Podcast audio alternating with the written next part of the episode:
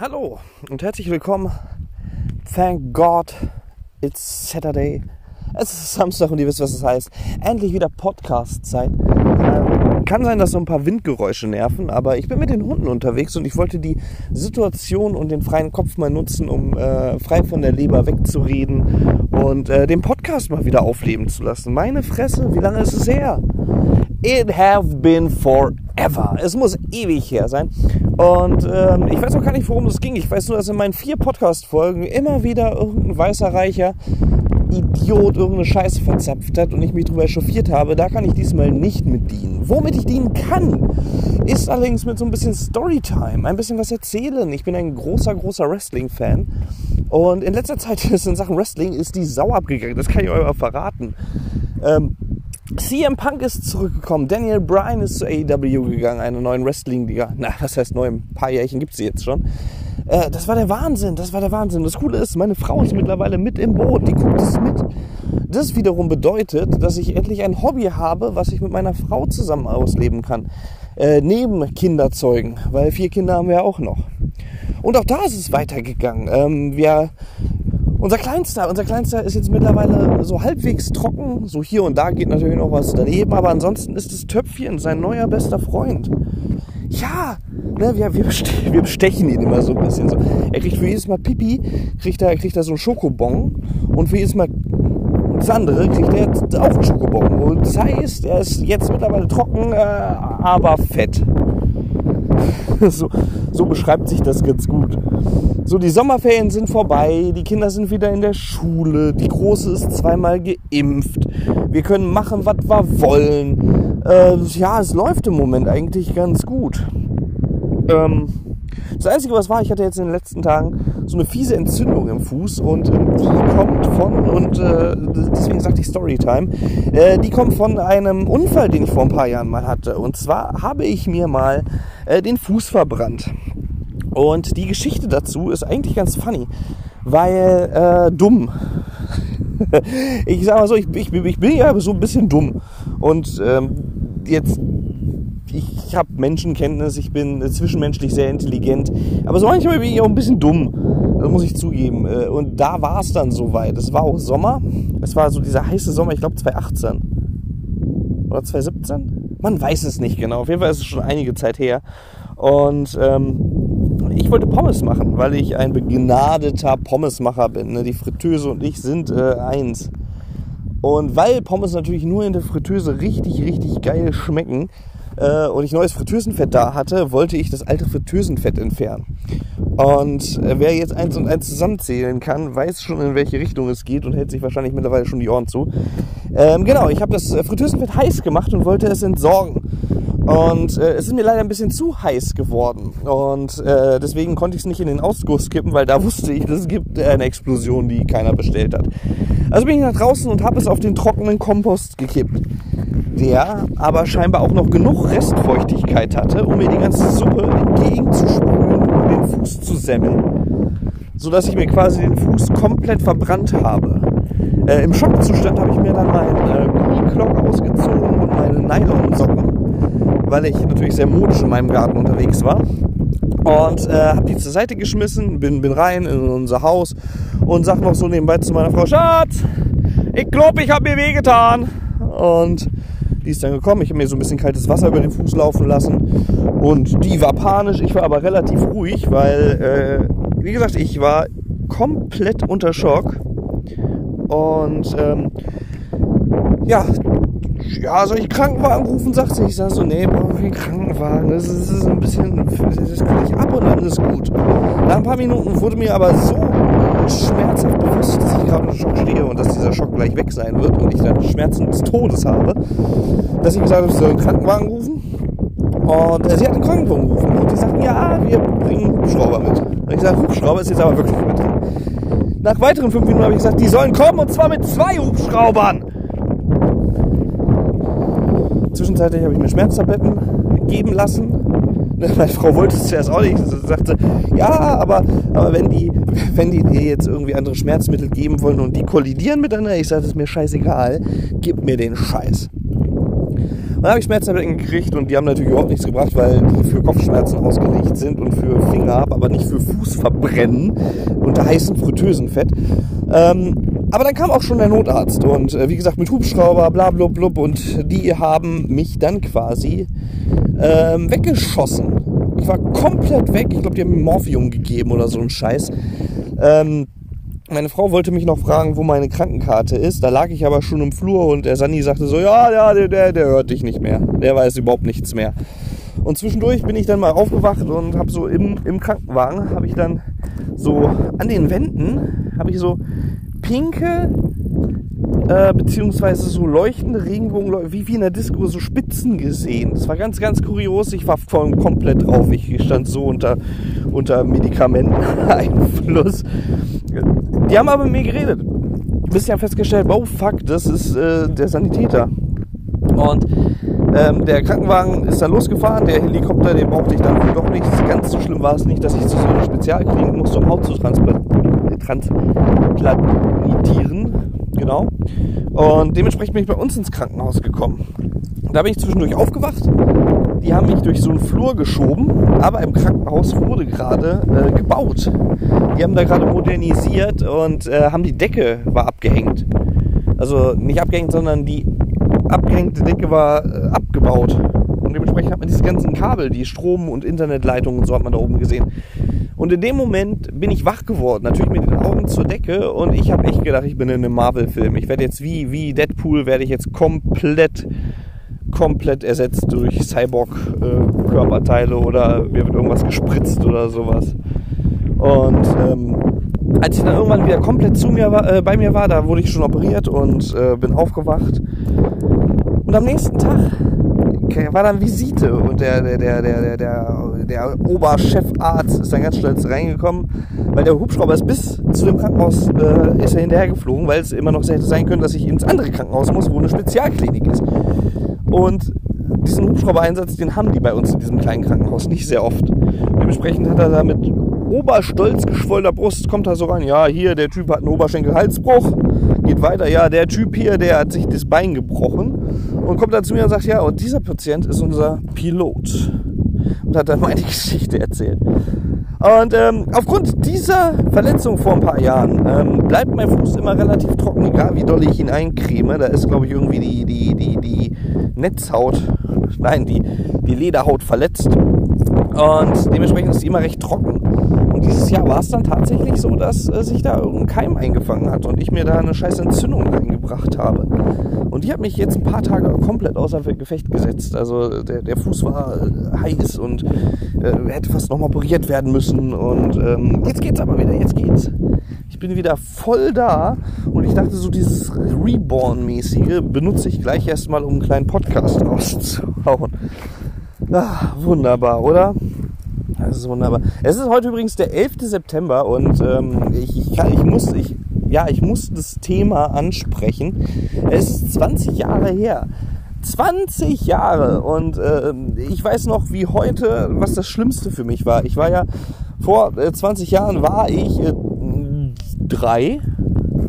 Nein, ich war vor 20 Jahren war ich offensichtlich 14 äh, und ich, ich oh, es ist, es ist ein bisschen heftig. Also es soll überhaupt nicht so rüberkommen, wie es eigentlich rüberkommt, weil es damals so war.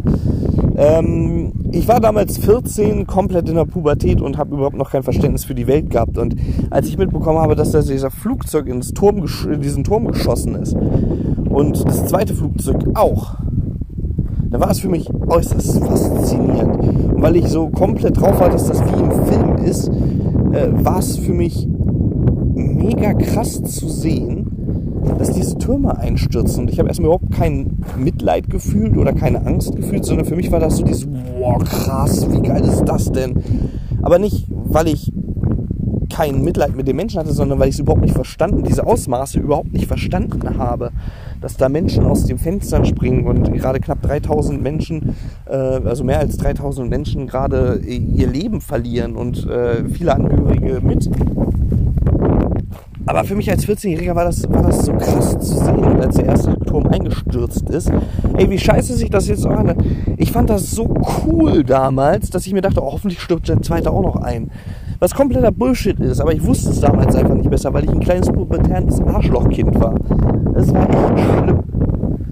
Und äh, heute würde ich das natürlich komplett anders bewerten. Heute, äh, weiß nicht, wenn da ein Bus ein Unglück hat, wo nur ein Kind stirbt oder äh, nur eine Person verunglückt und so, da, da weiß ich jetzt erst die Tragweite zu, zu äh, schätzen, in Anführungszeichen, also zu, zu verstehen. Und es tut mir wirklich leid, wenn es hier ein bisschen windig ist, aber äh, es ist ein bisschen Ruhe, die ich eigentlich mal habe und die ich dafür nutzen möchte.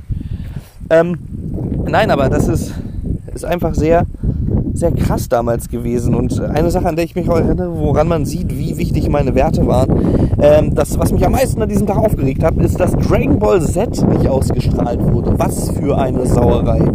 Und ich glaube, es wurde relativ lange nicht ausgestrahlt, drei Tage oder sowas, weil die ganze Welt natürlich in Schockstarre war. Und ich glaube, daran habe ich dann irgendwann gemerkt, dass irgendwas nicht stimmt, dass das Fernsehprogramm geändert wurde.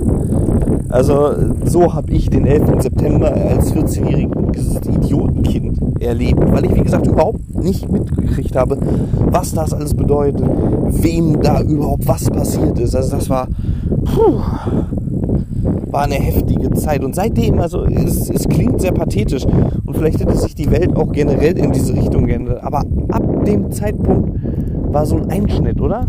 Da war die Leichtigkeit weg. Da war so dieses komplette Easy Life. Die 90er waren vorbei. Ähm, die wären auch so vorbei gewesen, aber da waren sie gefühlt schlagartig vorbei. So alles war ernster, alles war nicht mehr so easy, locker. Ähm, es, es gab einen Feind. Es gab einen Feind. Und das habe ich damals überhaupt nicht wirklich mitbekommen, aber ich habe dann halt die Stimmung mitgekriegt. Ne? Und ich habe heute mit meiner Frau darüber geredet. Enya hat ja die, damals dieses Lied so Who can say that the world go on? Ich kann es echt scheiße nachsingen. Aber ähm, dieses Lied hat sie ja rausgebracht zu dem Zeitpunkt. Nicht für den 11. September, aber es war halt genau diese Stimmung von dem Lied, die diese zwei Türme eingefangen hat. Und ähm, da habe ich mit meiner Frau darüber gesprochen, wie kacke das sein muss als Künstler oder Künstlerin, äh, wenn du, wenn du da einen Song rausbringst oder ein Lied, was die ganze Welt gut findet, aber dann in Zusammenhang mit so einer Katastrophe äh, so nimmt, quasi. Das ist ja, äh, weiß ich nicht, das, dieses Lied ist ja das Lied vom 11. Das ist das Lied vom 11. September. So, du brauchst dieses Lied spielen und jeder denkt dran. Du musst die zwei Türme zeigen und jeder denkt an das Lied. Das ist halt einfach so. Und wie krass das für so eine Künstlerin sein muss, sich zu denken, boah, ich habe ein geiles Lied geschaffen, was die ganze Welt liebt. Und wie pathetisch das jetzt auch wieder klingt, so sie hat ja nichts davon. So jeder wird sich immer scheiße fühlen, wenn er dieses Lied hört. Und auch damals, auch wenn sich das tausendmal, hunderttausendmal, millionenfach verkauft hat, so, die hat den Erlös ja gespendet, was ja im Prinzip ihre moralische Pflicht in diesem Zusammenhang war. So, es gab ja keine Ausrede, das nicht zu tun. So indirekt war da ja Druck da. Sie konnte ja nicht sagen, ja geil, jetzt mache ich mir auf, den, äh, auf Kosten von 3000 toten Menschen hier in Reibach. Es war ja offensichtlich, dass sie diese Einnahmen spendet. Und so stell mal vor, du hast dein Lied. So, das ist das Werk deines Lebens vermutlich, weil ich glaube, von dieser Frau habe ich sonst nichts weiter gehört. Und auch danach gab es wahrscheinlich nicht sehr viel. So, das ist dein Lied, das Lied, das, was du erschaffen hast, das ist so dein Punkt. So, jeder Künstler möchte sich ja irgendwann mal verewigen und dann hast du überhaupt nichts davon. So, ja, die Welt äh, nimmt es mit, äh, super, die nimmt es mit den Terroranschlägen äh, in Verbindung, bringt es in Verbindung. Und du hast noch nicht mal Kohle damit gemacht. Was, wie gesagt, das hat sie sich bestimmt auch anders vorgestellt. Und das war zu diesem Zeitpunkt wahrscheinlich ihr kleinstes Problem, aber im äh, Nachhinein betrachtet hätte sie sich wahrscheinlich auch gefreut, wenn die Flugzeuge einfach daneben geflogen wären. so. Ich weiß, es ist moralisch wahrscheinlich alles vollkommen verkehrt, aber stell dir vor, die wären einfach daneben geflogen. So, dann bräuchten wir jetzt, bräuchten wir jetzt nicht unsere Literflasche Wasser im Flieger abgeben. Das wäre halt einfach so. Ah. Jetzt laber ich schon eine Viertelstunde, erzähle von verbrannten Füßen und verbrannten Menschen wahrscheinlich. Und ähm, wir sind gar nicht dazu gekommen, zu besprechen, warum, Dennis, warum warst du so lange weg? Warum warst du so lange weg? Und ich kann es euch sagen, ich bin jemand, der sehr kreativ ist, aber auch einfach sehr schnell ähm, die Kreativität verliert, wenn viel passiert. Und bei mir ist viel passiert. Und das ist nicht so dieses, oh, meine Schreibmaschine hat den Geist aufgegeben. Nee, äh, private, familiäre Probleme. Meinem Vater ging es nicht so gut. Er ist mittlerweile äh, drauf. Das ist auch so halbwegs bei uns. Mit den Kindern gab es hier und da dann mal Probleme. Und ähm, das war einfach so viel, dass ich einfach überhaupt keine Zeit, beziehungsweise, ja, ich hatte Zeit aufzunehmen, aber ich hatte gar keinen Kopf kreativ zu sein, um diese Zeit kreativ zu nutzen. Ich habe diese Zeit, die ich dann irgendwann mal hatte, genutzt, um Pausen zu machen, um einmal durchzuatmen, was ich wahrscheinlich beim Sprechen eines Podcasts auch mal machen sollte. Ich rede wahrscheinlich wieder so schnell, ähm, dass ich auch rappen könnte. So, ich, ich habe früher im Internet, äh, habe ich so ein bisschen gerappt. Ja, das ist die, ja, Sommerferien, was ist passiert? Ein bisschen äh, Teamsprungwechsel. Äh, Sommerferien, was ist passiert? Wir haben die beiden Mädchen, die großen, ne, ähm, 12 und 10, haben wir zu Oma an die Ostsee gebracht. Die haben da stramme drei Wochen verbracht.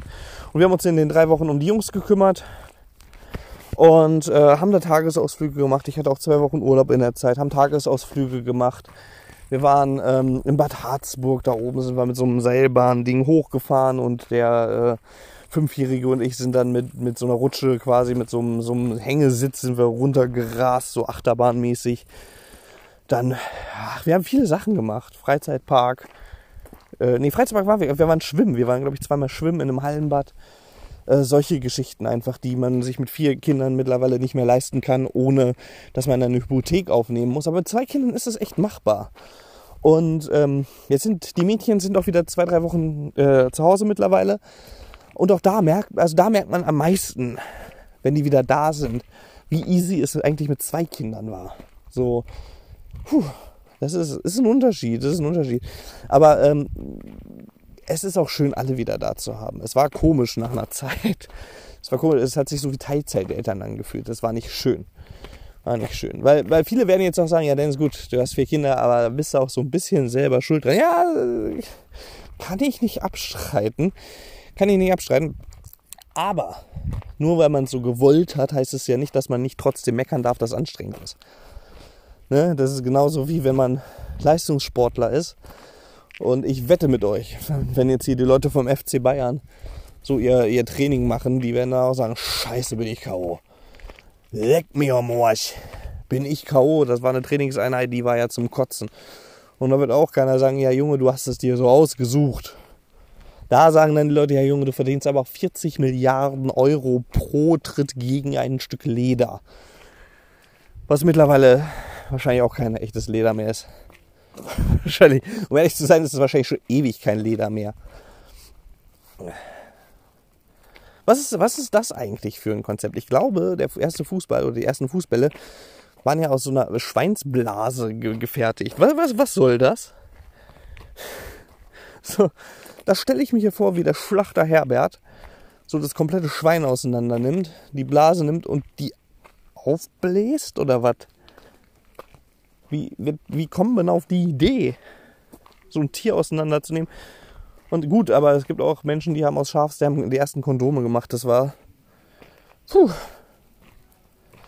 Die Kreativität ist äh, grenzenlos bei Menschen.